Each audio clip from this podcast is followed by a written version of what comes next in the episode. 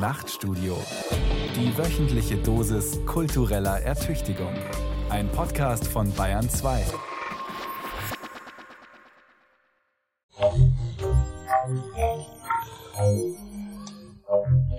Das ist ja nicht nur so die schöne dekorative Welt, die ich präsentiere, sondern es sind eigentlich eher um anzulocken, die Leute. Um erstmal so, ach, schön und dann passiert aber noch eine andere Ebene. Also die Neugier, glaube ich, ist das Entscheidende. Er ist ein Künstler, er muss das nicht dauernd behaupten. Und das ist etwas, was ihn ja auch so wahnsinnig sympathisch macht. Die Arbeit, die ich mache und auch wenn es Bücher sind, auch für Kinder, letztendlich entstehen die aus dem, für mich aus dem Bewusstsein des Punks. Man nimmt die Leute ernst, aber es gibt immer ein Hinterfragen und ich glaube, das ist das Allerwichtigste. Ich glaube, wenn man das Wort Künstler versteht als jemand, der in irgendeinem Medium sich künstlerisch äußert, dann trifft es das vielleicht schon am ehesten. Also ein Musiker ist ja auch ein Künstler oder ein Schriftsteller, wenn man so will. Aber Illustrator ist, glaube ich, nur ein Teil seiner Arbeit. Also er ist auch Illustrator, kann er sein. Aber ich glaube, das, was er macht, ist viel umfassender. Mich hat immer sozusagen dieser sehr schwammige Bereich zwischen High und Low interessiert. Das ist für mich eben kein Unterschied ist, ob es jetzt ein Gemälde von Andy Wall ist oder ob es ein Comic ist. Es ist sozusagen, Kunst kann für mich beides sein. Es hängt je von dem Betrachter selbst ab. Vielleicht dürfen wir uns so das Paradies vorstellen. Ein Garten, Bäume und Palmen, sattes, grünes Gewühl. Die Blumen dick, prall, rot, orange, weiß, blau, dazu Beeren. Verschwendung aller Orten, flirrend, lustvoll. Ein Garten, eine Kunstwelt und ein Bild von Georg Barber alias Attack. Das Bild eines Künstlers, der so gerne staunend in die Natur blickt, voller Begeisterung, voller Liebe, staunend wie ein Kind. Das ist auch der Leitspruch, der da überall steht, also dass ich mich weigere, eigentlich erwachsen zu werden. Und war jemand, der eigentlich ein Stubenhocker war, der Physiker mit elf, zwölf, da so eine riesen Panoram mit Indianer, Cowboy, Soldaten, so eine Panoram da gezeichnet hat und in der Welt versunken ist und da möchte ich eigentlich gerne wieder zurück, dass man in so eine Welt versinkt und eigentlich diese andere Welt nicht, also jedenfalls nicht so berührt wird und das versuche ich mit meiner Arbeit. Wondertüte. Ein Streifzug durch die Bilderwelten von Attack. Ich wurde in der Lautstärke. Ja, ist okay, oder? Wunderbar, Gut, wunderbar, okay. wunderbar. Also Gut. Fakt ist, dass ich halt Berliner, ne? Das ist klar. Das ist gut. Von Nils Beinka. Wondertüte Heft 1. Eine Annäherung.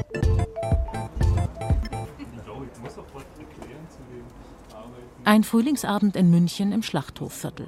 Die kleine Galerie, ein einziger nicht gerade großer Raum, ist überfüllt. Besucher stehen auf dem Gehsteig, erzählen, genießen den Abend. An den Wänden im Ausstellungsraum kleine Bilder.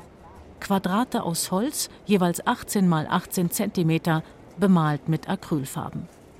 Die Motive unterschiedlich.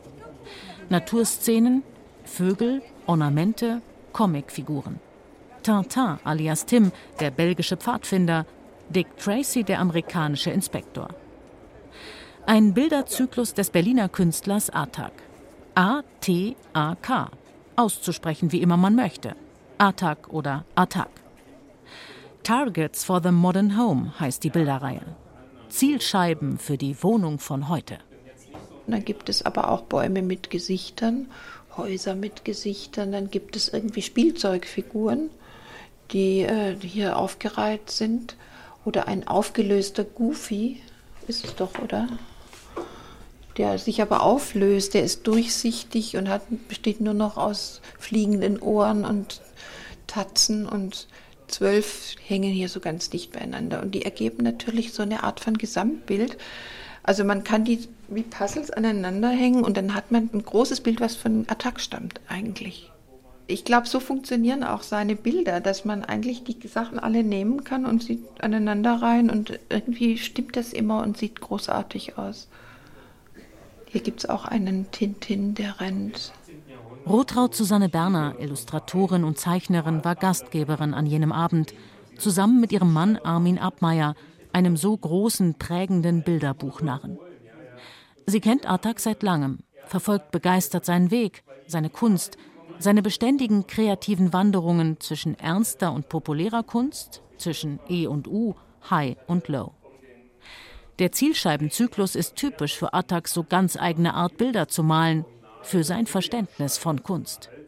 Die Idee war eigentlich gewesen, dass ich ein Buch gefunden habe von alten Zielscheiben, eine Kultur, die ja vor allem in Österreich, Bayern und auch Böhmen und Deutschland natürlich schon seit dem 15., 16. Jahrhundert, damals mit Armbrust, dann mit Gewehr, relativ unbekannte Maler, also jetzt keine hohe, die haben da halt Motive gemalt, die dann wieder halt beschossen wurden. Und die Idee fand ich sehr schön, dass man etwas macht, um es eigentlich wieder zu zerstören. Also wir hatten als Kinder sowieso gehabt, wir hatten auch so Pappe gehabt und haben dann Monster drauf gemalt und sind dann im Wald gegangen und haben mit Luftgewehr drauf geschossen. Und es hat immer eigentlich Spaß gemacht, dass man das, was man gemacht hat, eigentlich wieder zerstört. Und so ähnlich funktioniert Wondertüte Sammelbild 1. Georg Barber alias Artag. Groß, das Haar dunkel, kurz geschnitten, ein ruhiger Mensch. Vor allem aber Comiczeichner, Maler, Illustrator. Geboren 1967 in Frankfurt-Oder. 1984 bis 86 Lehre als Schrift- und Grafikmaler in Berlin, Anfang der 90er Jahre Studium an der Hochschule der Künste eben da. Zahlreiche Lehraufträge, seit einigen Jahren Professor an der Burg Giebichenstein Kunsthochschule in Halle. Viele Bilder, Bücher, Comics, viele Ausstellungen, unter anderem beim Festival Fumetto in Luzern. In seinem umfangreichen Werk werden immer wieder Prägungen der Kindheit greifbar. Vor allem die Faszination für die Comics. Gerade als Kind, wo in der DDR ja nicht so viel Comic gab, gab ja nur das Mosaik und das war auch sehr schwer zu bekommen. Also man musste da Beziehungen haben. Und dann gab es so Freunde, einige hatten was ich, ein Lucky Luke Heft oder Asterix Heft und es ging dann durch tausende Hände. Man hat sich das immer ausgeborgt und gerade wenn man so krank war, hat man dann so Hefte, Mosaik gelesen und da fing es an, so dass die Idee war, als Kind natürlich so seine eigenen Comics zu machen. Ist ja heute immer noch so, egal von wo man aufwächst. In einer seiner jüngsten Ausstellungen hat Atak das Nachzeichnen von Comics zum Thema gemacht. Es geht, ganz platt gesprochen, um Fanart. Um die große Liebe zu den Bildgeschichten. Im Fall von Atak zu den Großmeistern Hergé und Chester Gould. Die Figuren der beiden, allen voran Tintin und Dick Tracy, finden sich immer wieder im Bilderreich von Attac als kleine Motive, Zitate. Zuletzt hat er Bilder und Szenen nachgemalt wie ein Fan. Für ihn immer noch eine Ehrbezeigung. Wenn man abmalt, liegt man sehr bei einer Coverversion und es ist ja in der Musik vollkommen gang und gäbe dass man, Johnny Cash hat es gemacht, dass man eigentlich so Titel, die man toll findet, nochmal neu oder dass man die überhaupt nachspielt. Es gibt so viele tolle Songs und genauso kann man es ja im Comic sehen. Es gibt diese tolle Serie und dann habe ich die Covers, also die auch noch die Titelbilder, die auch noch Covers heißen, als Coverversion nachgemalt. Und es gibt von Hergé eben 22 Bände und habe dann immer das Cover und dann das ganze Album sozusagen auf eine Seite gebracht in dieser Aufteilung wie bei Hergé, also sieht aus wie eine Comicseite von Hergé, aber ist sozusagen der ganze Inhalt eines Alben und man kann also trotzdem die Geschichte von Weitem schon zuordnen ein bisschen. Von Attacks Fanart ins Dreibuchstabenland in die DDR, wo die Comics und nicht nur sie so rar waren. Es gibt noch eine zweite Prägung, die wichtig ist mit Blick auf Attacks Kunst der Punk. Als Jugendlicher gehörte Atak zur winzigen Punk-Szene in seiner Heimatstadt Frankfurt-Oder. 85.000 Einwohner und 10 Punks, so erzählt er gerne. Einer davon war er.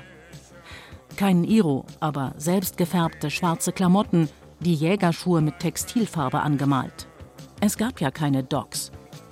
Mein Bruder war ein Späthippie, also die letzten Ausläufer davon habe ich noch mitgekriegt. Und dann kam eigentlich so zum ersten Mal, als ich Joy Division gehört habe, und ich weiß, da hatte ein Freund von uns, hat aus dem Westen die eine Platte bekommen. Und dann saßen wir, ich glaube, zu dritt beim Tee am Abend und haben, also man hat sich getroffen, um Musik zu hören. Also, weil die lief ja nicht im Radio, die lief nirgends. So, ne? Und dann haben wir diese Musik gehört und ich habe zum ersten Mal Musik gesehen. Also ich habe zum Beispiel, also wie schwer zu sagen, ich habe auf einmal so der Basslauf. Ich habe auf einmal, der fängt es an und dann kommt auf einmal das andere dazu und das, wie sich das aufbaut. Und zum ersten Mal habe ich das Visuelle von Musik verstanden, irgendwie bei Joy Division. Georg Barber spielte selber in einer Band. Ihr Name Atak. Eine experimentelle Kapelle, musikalisch vielleicht schon über den Punk hinausreichend. Es gibt keine Aufnahmen. Die Jungs gaben eins der wenigen Konzerte in einer Kirche. Atak spielte Saxophon und malte nebenbei Bilder. Punk versteht er heute, so viele Jahre später, als Haltung, als ästhetisches Prinzip.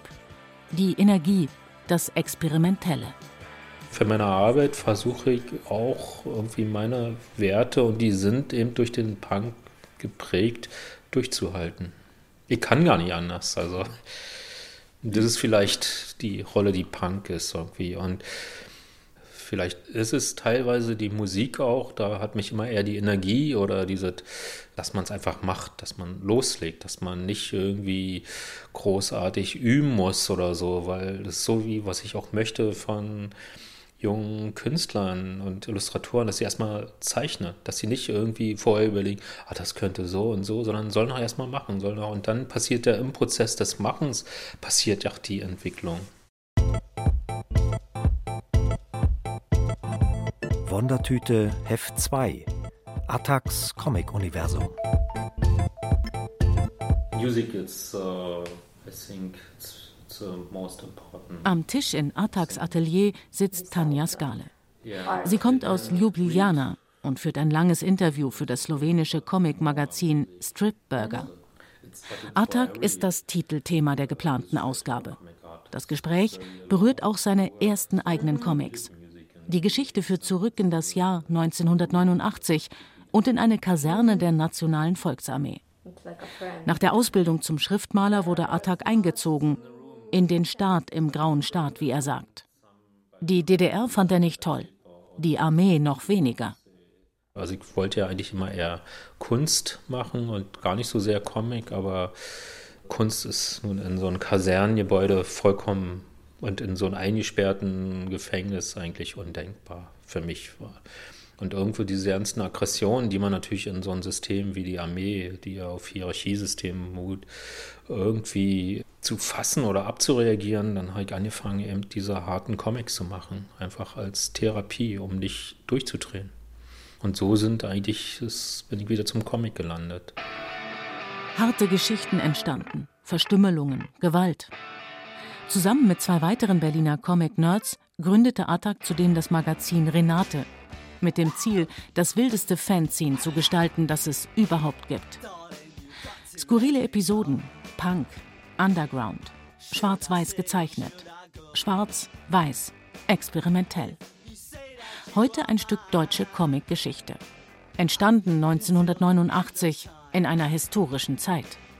Das ist natürlich auch wieder Umbruch war, wie, wie erstaunlich ja, eigentlich so ein Ballon geplatzt ist, was vorher so fest ist. Man hatte ja nie gedacht irgendwie so. Ne? Und wie auf einmal das alles sich so nicht verändert, aber wie auf einmal halt so beliebig wird irgendwie. Gerade für Berlin und für die Kunst und Kultur war natürlich eine Aufbruchszeit. Auf einmal war ja alles möglich. Man hat auch immer mehr Kontakt mit den ganzen anderen äh, aus den anderen Medien wie Theater, Musik, alles war auf einmal mehr miteinander verschwommen damals mit den Comic-Magazinen hatten wir eine Aufmerksamkeit, weil auf jeden alle haben mitgekriegt, da ist irgendwas Neues. So, ne? Und es war ja jeden Tag war was Neues. Ne? In der Zeit des Studiums an der Berliner Hochschule der Künste veröffentlichte Attac die ersten eigenen Hefte. Die Verlage trugen Namen wie Zyan-Krise oder Jochen Enterprises. Die Auflagenzahlen waren eher bescheiden. Und doch wurde Attac bekannt insbesondere mit der achteiligen Reihe Wondertüte. Wilde Berliner Stories, etwa von der Schülerin Asta, die an den Zuhälter Bono gerät. Heft Nummer 1, gezeichnet von Attac und 26 Kolleginnen und Kollegen. Und Karl May, dem King of Trivial Poesie gewidmet. Oder und vor allem über die Hunde in oder besser über Berlin. Ein teuflischer Geschichtenreigen, eigenwillig, expressiv gezeichnet. Linien, Flächen, Punkte, jeweils in einer einzelnen Farbe, mal rötlich, mal braun. Das Lettering manchmal wie eine Kinderschrift. Dazu selbst gestaltete Anzeigen und kleine Beilagen. Das gern genutzte Wort von der Comic-Avantgarde ist nicht ganz verkehrt. Und, nur so nebenbei, mit einer zweiten Inspirationsquelle: Literatur. Manchmal denke ich, das wäre besser gewesen, wenn es in einer Schublade geblieben wäre, weil von dem, was ich eigentlich erzählen wollte, kommt vielleicht 5% rüber. Ich war sehr fasziniert von Bulgakows Meister und Margarita, wo sozusagen der Teufel in eine Realität kam. Es waren die 90er in Berlin, wo sich alles verändert hat. Alles war noch grau, es war noch nicht so wie jetzt hier, wo man eigentlich nur noch gemachte Häuser sieht. Und es war eine Großstadt, wo man sich auch sehr verliert, gerade als Jugendlicher. Und in Berlin ist äh, man sehr oft damit konfrontiert, dass Berlin sehr viele Hunde hat und dass die Hunde die Soziologie eines Stadtbezirkes auch kennzeichnen.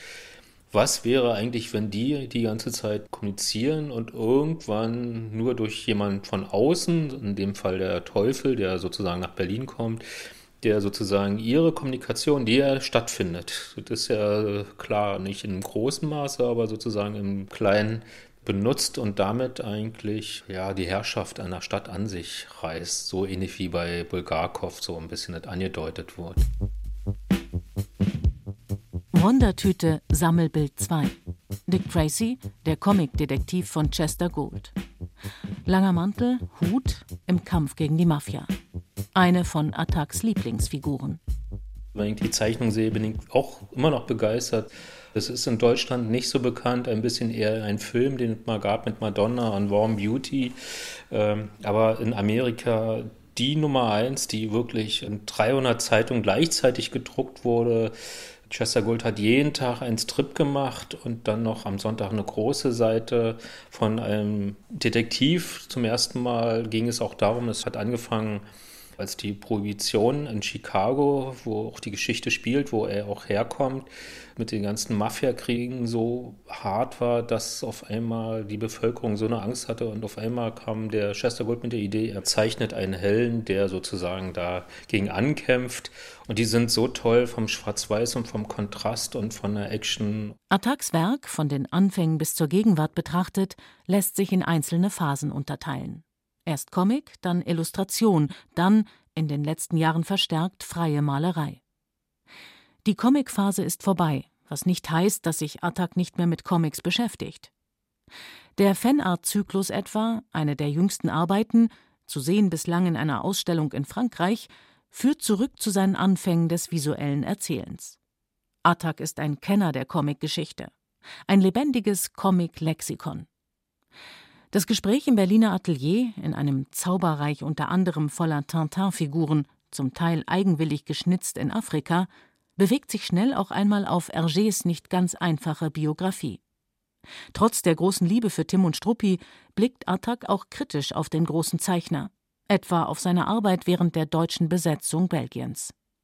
Da sind Sachen, die nicht ganz klar sind. Und das ist eine Haltungsfrage sozusagen. Er hat versucht, um sein Comic zu machen, hat er das System rein kulturpolitisch unterstützt. Da traut sich auch keiner darüber zu reden.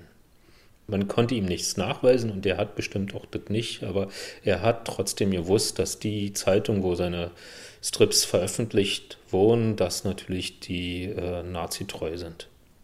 Wie viele Kompromisse, und das muss jeder für sich machen, gehst du in deiner Haltung? Heutzutage ist es nicht politisch, dann ist es eben kommerziell. Wundertüte Heft 3 Attacks Bücherwelt.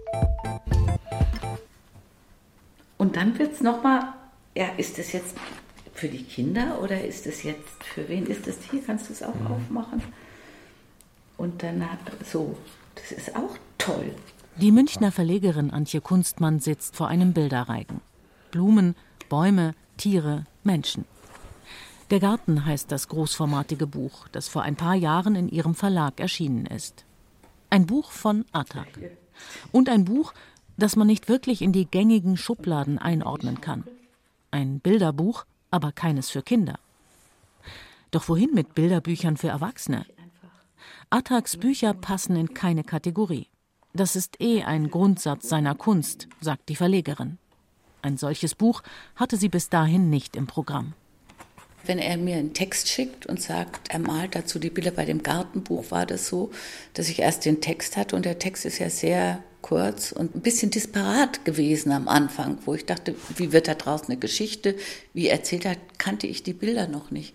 Und dann habe ich ihn besucht und dann habe ich dieses Skizzenbuch erstmal angeguckt und mir dann nochmal Gedanken über den Text gemacht. Und dann bin ich mit ihm in so eine Arbeit reingegangen. Also wir haben uns die Bilder angeguckt, die noch nicht fertig waren. Und ich habe gesagt, du musst das Wort rausnehmen oder jenes Wort dazu tun und so. Und dann ist der Text ein bisschen naja, stringenter geworden, also in der Zusammenarbeit mit ihm. Und dann hat man plötzlich eine Geschichte gehabt, die mit den Bildern wirklich eine Gartenstimmung erzählt. Also warum geht man in den Garten? Was erlebt man da? Und das hat er dann sehr gut zusammengepasst. Also seine Kunst ist natürlich das Malen, nicht das Texten in erster Linie. Und trotzdem kriegt es in der Zusammenschau dann immer eine Gesamtheit. Attaks Bücher, nicht nur das über den Garten, sind einzigartig. In der Art ihrer Gestaltung, ebenso in der Art, in der sie erzählen. Attak malt die Bilder für seine Bücher. Er arbeitet analog, ohne Computer. Den oft so großformatigen, farbenfrohen Bildtafeln ist diese Materialität auch nach dem Druck anzusehen. Attaks Bücher leben. Obwohl er die Bilder dafür ausschließlich im Atelier malt. Er ist keiner, der mit Staffelei und Palette in die Weite zieht. Nee, bin ich auch ganz schlecht. Also vor der Natur würde ich alt aussehen. Da gibt es wirklich so viele andere Kollegen und Leute, die viel besser können. Aber ich versuche sozusagen eine eigene Natur mit eigenen Stimmungen natürlich ähm, zu kreieren zu Hause. Schon in den 90er Jahren illustrierte Attac erste Bücher. Ein langsamer Übergang vom Comic zum Buch. Prägend für ihn wurde ein längerer Aufenthalt in Schweden zusammen mit seiner Familie. Die Farbe kam Stück für Stück in seine Bilder. Ebenso die Landschaft, die Weite, die Natur. Skandinavien, da ist ein anderes Licht, die Natur spielt eine andere Rolle. Die Zeit läuft langsamer, es hat nicht diese Hektik und Stress wie äh, in Berlin, wo er sowieso in den 90er Jahren mitten im Strudel war, von dem, wo überhaupt was in Europa passiert, dann in Berlin, so mit Techno und den ganzen Clubs so. Und da bin ich zum ersten Mal auf die ganzen französischen Impressionisten gekommen, auf Manet und Felix Wallaton, die vorher, weil ich ja vom Punk kam, mich ja, wo ich dachte, ey, das alte Kamellen, die interessieren mich überhaupt nicht. Die, ich will hier Basquiat, ich will Keith Haring, ich will das Neue irgendwie. Und für mich war natürlich dann noch der Schritt ein ganz großer und ich kann wenig mit meinen schwarz-weiß grafischen Arbeiten heute noch anfangen. Das ist für mich wie so eine Welt davor und eine Welt danach. Jetzt ist viel mit Farbe Wenn Attac ein Buch macht, dann mit aller Energie. Die Arbeit an Martha, einer Geschichte über die Ausrottung der amerikanischen Wandertaube, hat drei Jahre gedauert. Nicht anders im Fall des späten Mark Twain-Romans Der geheimnisvolle Fremde, halb Bilderbuch, halb Graphic Novel. Attac hat über 200 Bilder für diese Geschichte gemalt, analog mit der Hand. Für die Bilderbuchreihe Die tollen Hefte illustrierte Attac Gertrude Steins Erzählung Ada ein Porträt der Lebensgefährtin der Avantgarde-Dichterin. Bei Attac rotes Haar, gebunden mit einer blauen Schleife. Eisvogelfarben. Diese kurze Geschichte, dieses kurze Porträt hatte für mich alles drin gehabt. Es ging um Liebe, es ging um Tod, es ging um Selbstbehauptung. Und was ich bei ihr mag, ist eigentlich dieses Spiel mit Wiederholung. Die Sätze klingen sehr gleich, aber es ist halt eigentlich erzählt sie so, wie wenn man als klein war auf dem Schulhof, man hat einen Tag vorher Fernsehen geguckt und man versucht den Film nachzuerzählen seinen Kumpels. Dann kam der und der andere blieb dann stehen und dann kam der andere. So, also man, man weiß gar nicht warum, man weiß schon und, und, und das mochte ich eigentlich, diese Art von Sprache. Und dazu war natürlich, weil die Sprache einfach nur als Sprache funktioniert und gar nicht so Bilder erzeugt, war die Idee im Prinzip, Bilder aufzubauen dagegen. Das Gemeine oder auch Geniale, wer den kleinen Band, halb Bilderbuch, halb Comic, handgeschrieben in den Händen hält, weiß nicht wirklich, wie viel Arbeit in ihm steckt. Die Illustratorin Rotraud Susanne Berner hat die Entstehungsgeschichte aufmerksam verfolgt. Sie gibt die Bilderbuchreihe heute heraus, in der Nachfolge ihres Mannes Armin Abmeier. Also ich glaube, von allen tollen Heften, die es gibt, ist das sicher dasjenige, was am konsequentesten und von vorn bis hinten gestaltet ist aus einer Hand. Das sind die ja alle, aber bei dem Heft habe ich so den Eindruck, das ist so, hat er sich so einverleibt und da hat er auch so dran gelitten. Hat er wahnsinnig lang dran gearbeitet. Muss man wissen, er hat die Zeichnungen in Punkte aufgelöst. Und da man ja bei den tollen Heften die Farbtrennung manuell macht, das heißt, alles, was rot ist, rauszieht, alles, was blau ist, hat er diese einzelnen Punkte, die blauen und die roten und alle nochmal extra auf eine extra Folie. Das war ein Wahnsinn. Und man merkt dem Heft aber diesen Wahnsinn im Positiv an, dass er sich damit wahrscheinlich so verausgabt hat und sich so angestrengt hat, aber es sieht nicht so aus, als hätte er sich angestrengt. Aber es ist tatsächlich ein überwältigendes Heft, weil es so intensiv ist und so voll äh, Attack. Also 100% Attack. Bunte Welten, verrückte Welten. Eines der Attack-Bücher trägt übrigens auch diesen Titel, Verrückte Welt, und stellt die Welt auf den Kopf. Das Baby füttert die Mutter, die Feuerwehr löscht das Wasser mit Feuer und andere Szenen mehr. In den Büchern feiert Attack immer wieder auch die Natur, die Weite, die Landschaft. Auf dem Titelbild des Gertrude Stein Bands ist, auf einer Birke sitzend, ein Eisvogel zu sehen. Flirrende Farben: Blau, Rot, Gelb, Weiß. Das kleine Federtier ist längst ein Leitmotiv in Attacks Bilderwelten. Wundertüte Sammelbild 3 Attacks Eisvogel. Als ich vor 20 Jahren mal mit meiner Familie, wo wir mal in Mecklenburg an so einem See war und da wollte ich ein Foto machen von der Familie und dann flog ein Eisvogel so hinter der Familie, die sich gerade aufgestellt hatte, so über den See und die Sonne schien und dann war es wirklich wie so durch das Türkis und das Orange, das war schon sehr beeindruckt, wie so ein Juwel oder so, also wie so ein, das hat mich wie ein Kunstwerk berührt. Also ich war wirklich berührt gewesen von den Farben, von diesem Moment, dieses Überraschende, man war ja nicht darauf vorbereitet und dass es sowas auch manchmal vor Bildern gibt, dass man ergriffen ist und ich war in diesem Moment ergriffen, also diese Gleichzeitigkeit, dass Natur eigentlich auch Kunst sein kann, das ist eine Definition, die jeder für sich selber bestimmen muss. Und deswegen tauchte er natürlich auch bei mir dann immer mehr auf. Einem blöden Spruch zufolge soll man niemals nie sagen.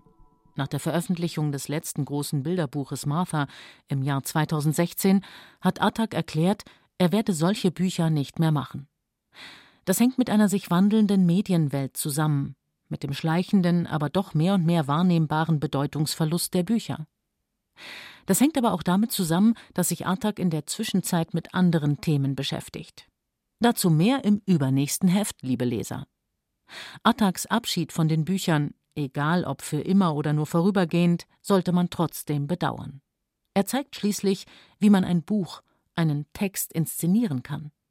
Beim Buch geht man aus und gerade beim Kinderbuch, dass es Leser hat. Und natürlich sehe ich meinen Sohn, der also ein Kinderbuch schon lange nicht mehr in die Hand nimmt und sein iPad da hat, irgendwie, da fragt man sich natürlich auch, welche Rolle haben noch Bücher? Wer braucht es eigentlich?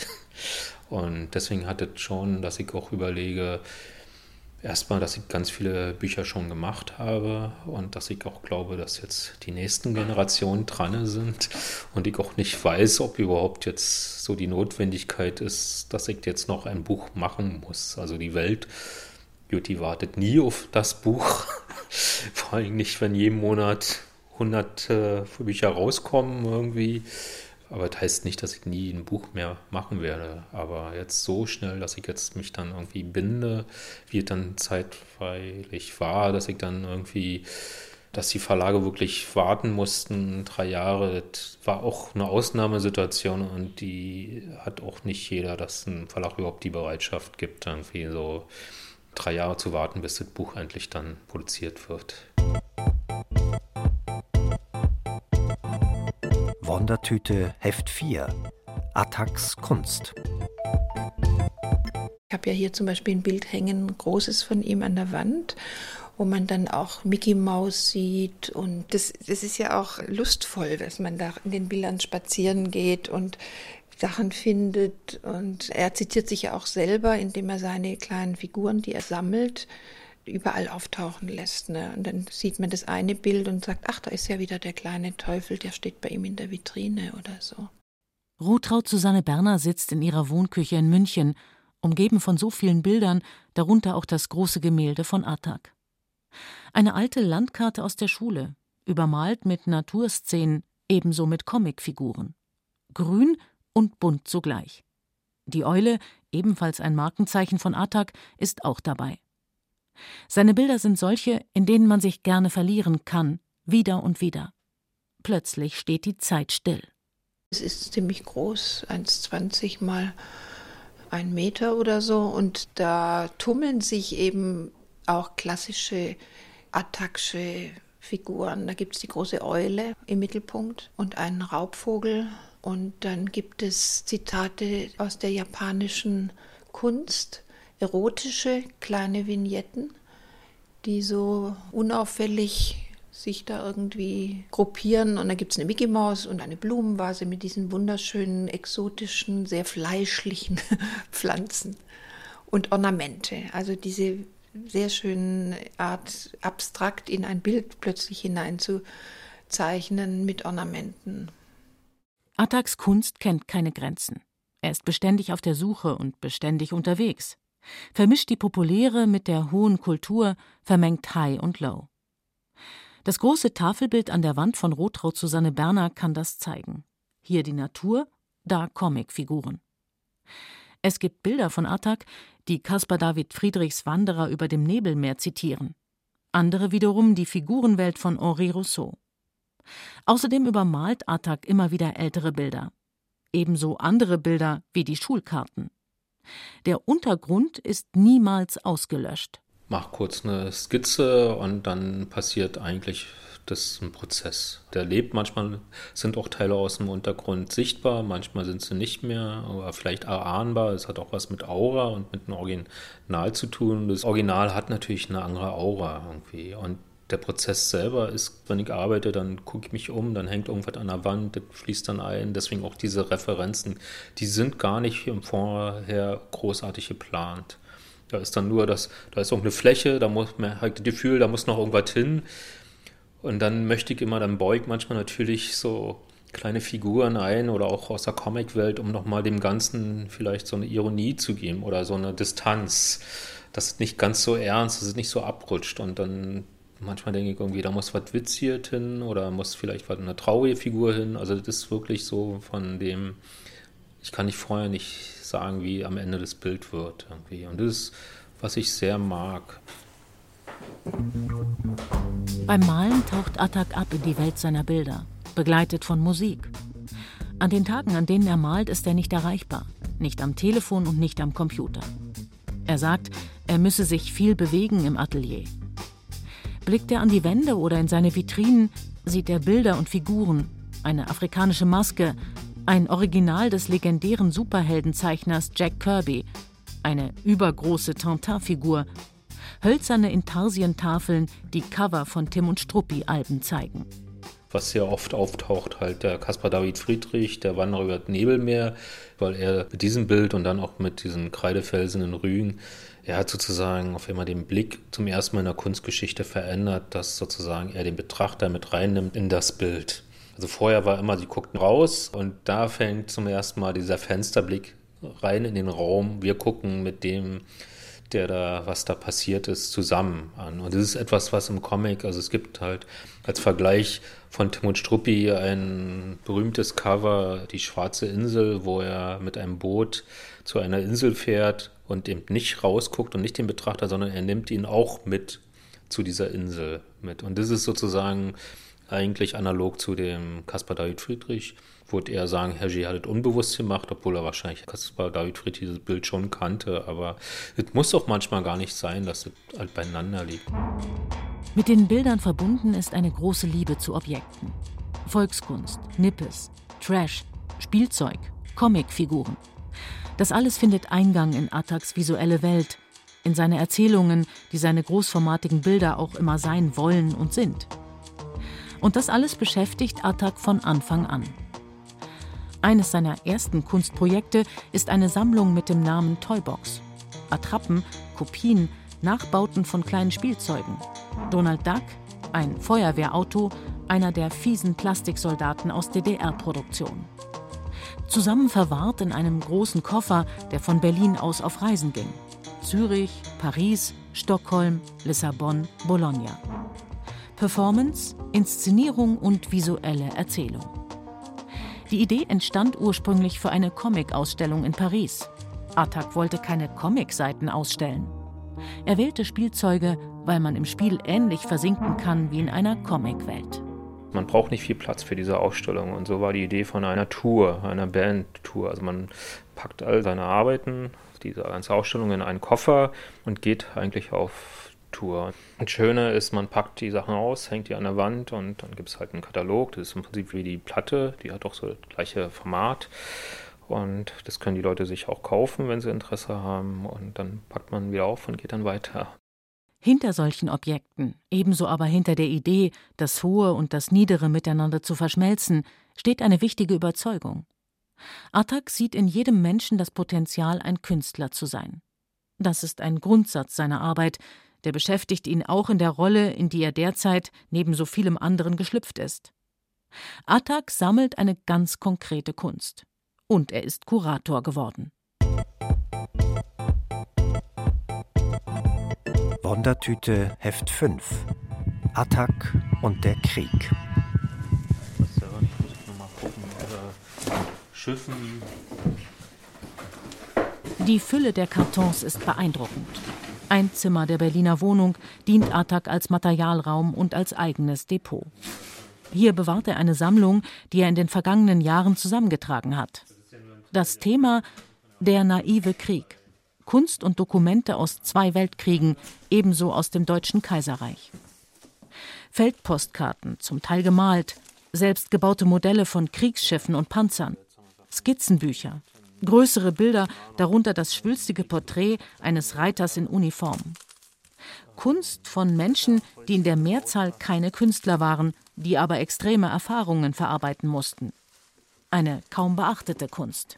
Das heißt nicht, dass wirklich ein Tabu herrscht, aber es ist eine Interessenlosigkeit gewesen irgendwie. Deswegen konnten eben auf diesen weißen Stellen, wofür sich jetzt die Geschichtswissenschaftler oder die Kunstwissenschaftler eben sich nicht für interessiert haben, konnten von anderen Leuten ganz klar von national interessierten Rechtsradikalen besetzt werden finde ich nicht so gut und ich glaube, man muss es wieder auch zurechtrücken, weil sonst wirklich nur eine bestimmte Wahrheit. Man ist sehr oft, das passiert in mir bei der Recherche, dass man da auf sehr seltsame Seiten kommt. Allein schon die das anbieten, wenn man so kann, diese Trödellehnen, die dann sich auf Militär ja Sachen spezialisiert haben oder wenn man sie auf Flohmärkten sieht, das ist schon mir sehr unheimlich so. Also in der Hinsicht ist es sozusagen auch die Aufgabe, das äh, mal vielleicht mit einer anderen Sichtweise zu präsentieren. 4000 Objekte hat Attac in einem Zeitraum von zwei Jahren zusammengetragen. Fundstücke auf Flohmärkten und auf Internetportalen. Nicht jedes Exponat ist geeignet für eine Präsentation. Das Thema, die naive Kunst von Soldaten im Krieg und in der Gefangenschaft, treibt ihn um. Es führt zu Fragen, über die sich Attac, wie er sagt, gerne Klarheit verschaffen will. Darunter die, unter welchen Umständen, in welchen Situationen verspüren Menschen den Wunsch, sich künstlerisch auszudrücken. Ein Historiker, der wird sich nur an den Fakten halten, der wird es auch nur so bestimmen können. Der ist ja kein Künstler, der einen künstlerischen Blick drauf hat oder sieht, was ist vielleicht da interessant. Und das ist die Idee ja, dass ich als Künstler mich mit einer Sache auseinandersetze, aber auch erstmal nur den künstlerischen Blick haben kann und erkenne, ist da irgendwas hinter oder nicht. Und unabhängig von der Geschichte, die Lebensgeschichte, die ja immer dahinter ist und die man heutzutage auch gar nicht mehr nachvollziehen kann, die man aber spürt bei jedem Objekt, bei jeder Zeichnung. Man merkt irgendwie, es gab irgendeinen Anlass und es gab auch eine Motivation, das zu machen. Das klingt tastend, sondierend. Und tatsächlich ist Attac mit diesem Thema wohl noch immer auf der Suche. Ein Blick auf die vielen Fundstücke seiner Sammlung macht das alles konkreter. Erste Ausstellungen sind entstanden in Halle und im Herbst 2018 in Stade. Ein umfangreiches Buch mit dem Titel Der naive Krieg dokumentiert die private Sammlung, zeigt die vielen Objekte, die Postkarten von der Front, die Skizzenbücher. Ebenso die Objekte, Blumenvasen aus Granatenhülsen, in der Gefangenschaft gebastelte Schachspiele, naive Schlachtenbilder. Einen Zyklus hat Attacks Verlegerin Antje Kunstmann zufällig in einem Münchner Antiquitätengeschäft entdeckt. So eine Sammlung von Bleistiftzeichnungen, Buntstiften, wo jemand, der in, offensichtlich in der Psychiatrie war, weil die waren aus so Blättern, wo hinten so Krankenberichte nicht drauf waren, aber so aus so einem Buch waren, ja, so Zettelchen. Und da hat sich jemand einfach wahnsinnige Mühe gegeben, so ganz kleinteilig so Schlachten gezeichnet, Indianer, aber auch Armeen. Und da war er ganz fasziniert davon. Die sind in diesem Buch auch drin und das ist wirklich auch, man weiß nicht, wer war das? Warum war der vielleicht in der Psychiatrie oder auch nicht? Wie ist das in diesen Antiquitätenladen gekommen? Keine Ahnung. Aber sie sind sehr faszinierend. Also irgendwas haben die ja. Also solche Sachen. Dann denkt man an ihn und, und bringt es mit. Attac betrachtet die vielen Objekte, die Bilder, Zeichnungen und Figuren einerseits als Resultat einer ästhetischen Sinnsuche. Eben, jeder Mensch kann ein Künstler sein, selbst im Horror des Krieges inmitten der Gewalt. Andererseits fragt er immer nach den Bedingungen ihres Entstehens, in existenziellen Situationen, ganz gleich ob in einem Schützengraben oder in einem Kriegsgefangenenlager. Ihn interessieren die Geschichten hinter den Objekten, auch wenn sich diese oftmals nur schwer oder auch gar nicht rekonstruieren lassen. Ein Beispiel ist eine Sammlung mit naiven, farbigen Bildern, das Format DIN A4. Das Traumatagebuch von J.W. sagt Attac. Man weiß nur, dass er JW heißt, mehr nicht. Wir haben dann mit, mit noch recherchiert, wo er dann stationiert war und der war halt in Sibirien und ist dann. Und die, die Geschichte ist sehr spannend, weil wirklich wie ein Tagebuch ist. Es fängt an, wie er sozusagen eingezogen wird in der Kaserne dann wie er dann da in Russland ist, wie sie dann auf den Rückzug sind und die Geschichten, die er da erlebt hat und dann wie er dann wahrscheinlich mit seiner Kompanie nach Frankreich und es endet eigentlich mit dem letzten Bild und das ist sehr spannend, weil dann hört es auf und das ist so ein sehr seltsames Bild, wo sie von französischen Partisanen gefangen genommen werden und erschossen werden sollen. Man sieht dann nur, und das schreibt er auch in dem Text, er hatte mal kleine Notizen dazu gemacht, wie so eine kleine Figur im Hintergrund kommt und mit einer Fahne wedelt und dann steht dann noch so ein Student, rettet uns das Leben. Das heißt, sie wurden halt sonst wurden ja diese Zeichen nicht existieren, nicht erschossen. Er ist dann wahrscheinlich in Kriegsgefangenschaft gekommen. Man kann darüber auch nur spekulieren, wie es mit ihm weitergeht. Aber es ist richtig wie ein, fast wie ein Comic, so eine Geschichte, wie er versucht hat, seine Erlebnisse festzuhalten kurz vor seinem Tod. Ebenso interessiert sich Artak für die Illustration jener Jahre. Hans Bort, der sogenannte Marinemaler, protegiert von Wilhelm Nummer II, ist ein Beispiel. Von ihm stammt das schwülstige Gemälde Der letzte Mann, das Bild eines Ertrinkenden, heldenhaft in der Hand die Marineflagge. Das Original ist verschollen. Das Bild wurde unzählige Male kopiert und abgemalt. Es hat sich verselbstständigt, wie eine Ikone. Was wir heute kennen aus der Zeit wie Dadaismus, Expressionismus oder war ja eigentlich nur ganz wenig Prozent. Das Offizielle war das ganze Gegenteil davon, auch die visuelle Sprache. Und viele von den Illustratoren sind dann relativ schnell dann auch in den 30ern zu den Nazis gegangen und da gibt es so einen sehr schleichenden Übergang, die dann natürlich auch die Propaganda bedient haben und auch dran geglaubt haben. Also man merkt wirklich, viele, die dann offizielle Kriegsmaler waren, auch dann waren ja dann so wie Klaus Bergen, der ja erst tolle Illustrationen für Karl May gemacht hat und die sind auch wirklich sehr fast avantgardistisch im illustrativen Bereich, der dann zum großen Marinebildermaler wurde und dann auf der Gottesbegnadeten Liste von Hitler stand. Also da sind so einige Künstler, die Hitler so auch protegiert hat. So, ne? Und das ist alles sehr merkwürdig. Das ernste und große Thema, der naive Krieg, ist eine Zäsur in Attacks Werk. Und doch zugleich eine neue, andere Dimension. Die eigenen Bilder, die für die Ausstellung und das begleitende Buch entstanden sind, sind andere. Sie sind zwar farbig, doch fehlt ihnen die Leichtigkeit, die sonst seinem Werk zu eigen ist. Das liegt natürlich am Thema. Andererseits knüpft Attack einmal mehr an die Linien des eigenen Lebens an. Als Kind malte er auch Schlachtenbilder, war, wie so viele Jungs, fasziniert von den Waffen und vom Kriegsspielen. Die gestrichelten Linien, das Feuer, Puff, Bum, Bang.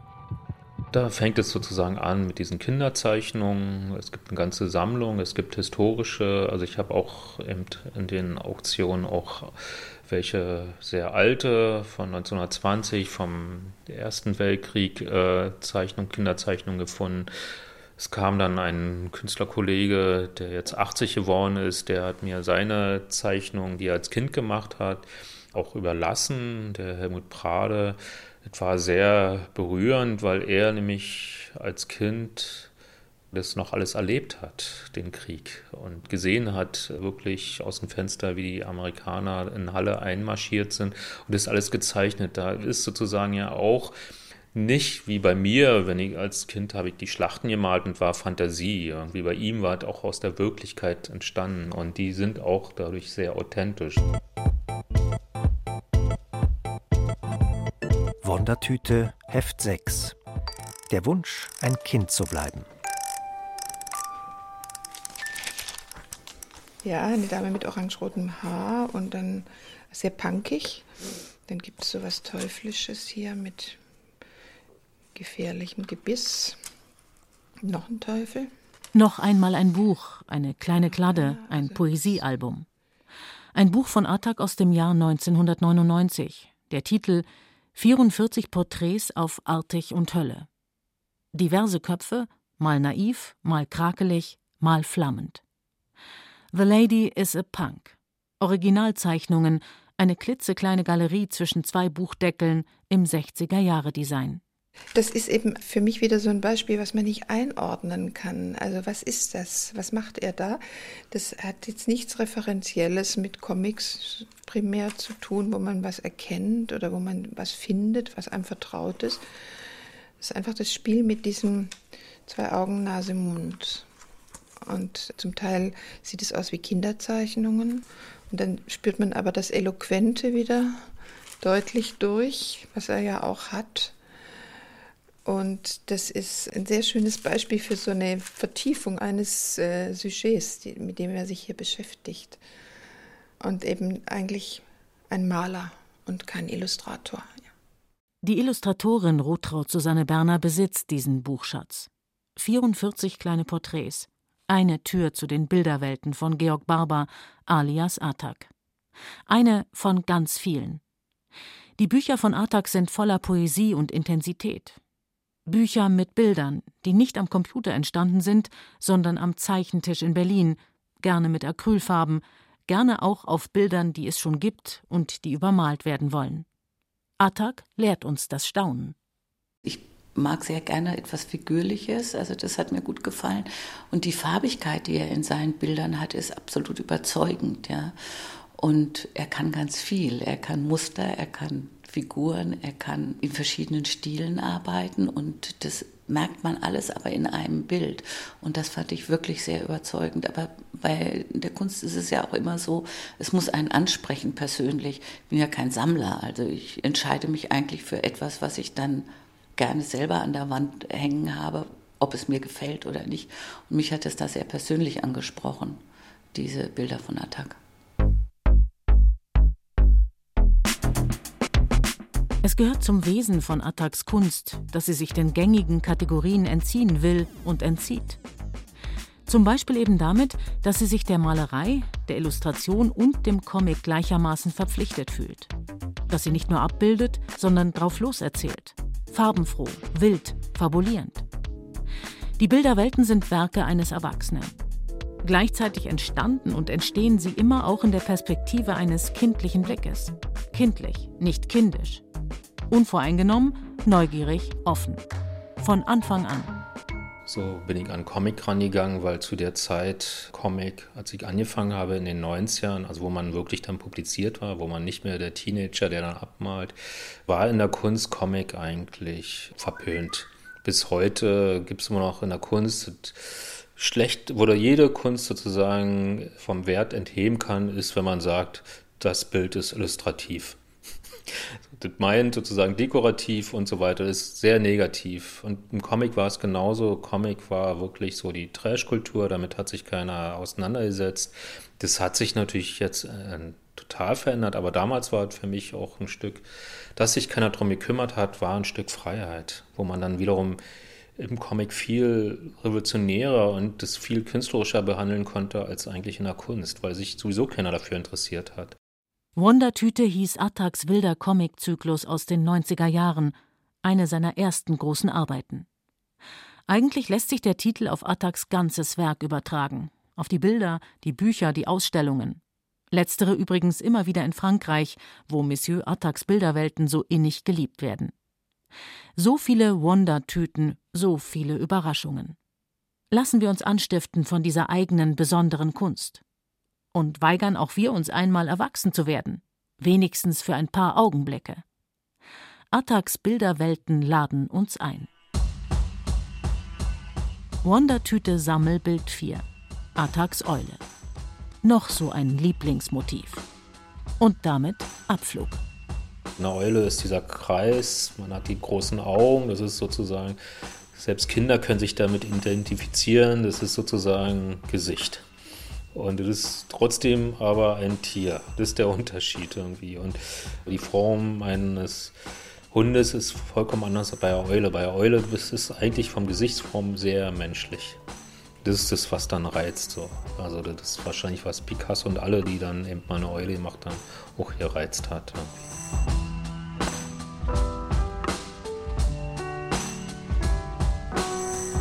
Sie hörten Wondertüte, ein Streifzug durch die Bilderwelten von Attac von Nils Beinker. Mit Georg Barber alias Attac, Rotraud Susanne Berner und Antje Kunstmann. Die Bilder vertonten die Sprecher Katja Amberger und Carsten Fabian sowie die Technikerin Miriam Böhm. Bilder im Kopf schuf die Regisseurin Sabine Kienhöfer. Die Bilder zum Laufen brachte der Redakteur Martin Zein.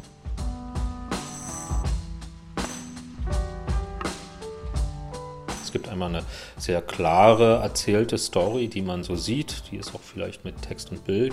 Und dann gibt es noch eine Ebene, die man erst beim zweiten Mal und beim dritten Mal entdecken kann. Die ist sozusagen der Bonbon, der Bonus, den ich mitliefere. Eine Produktion der Wundertüte Bayerischer Rundfunk 2018.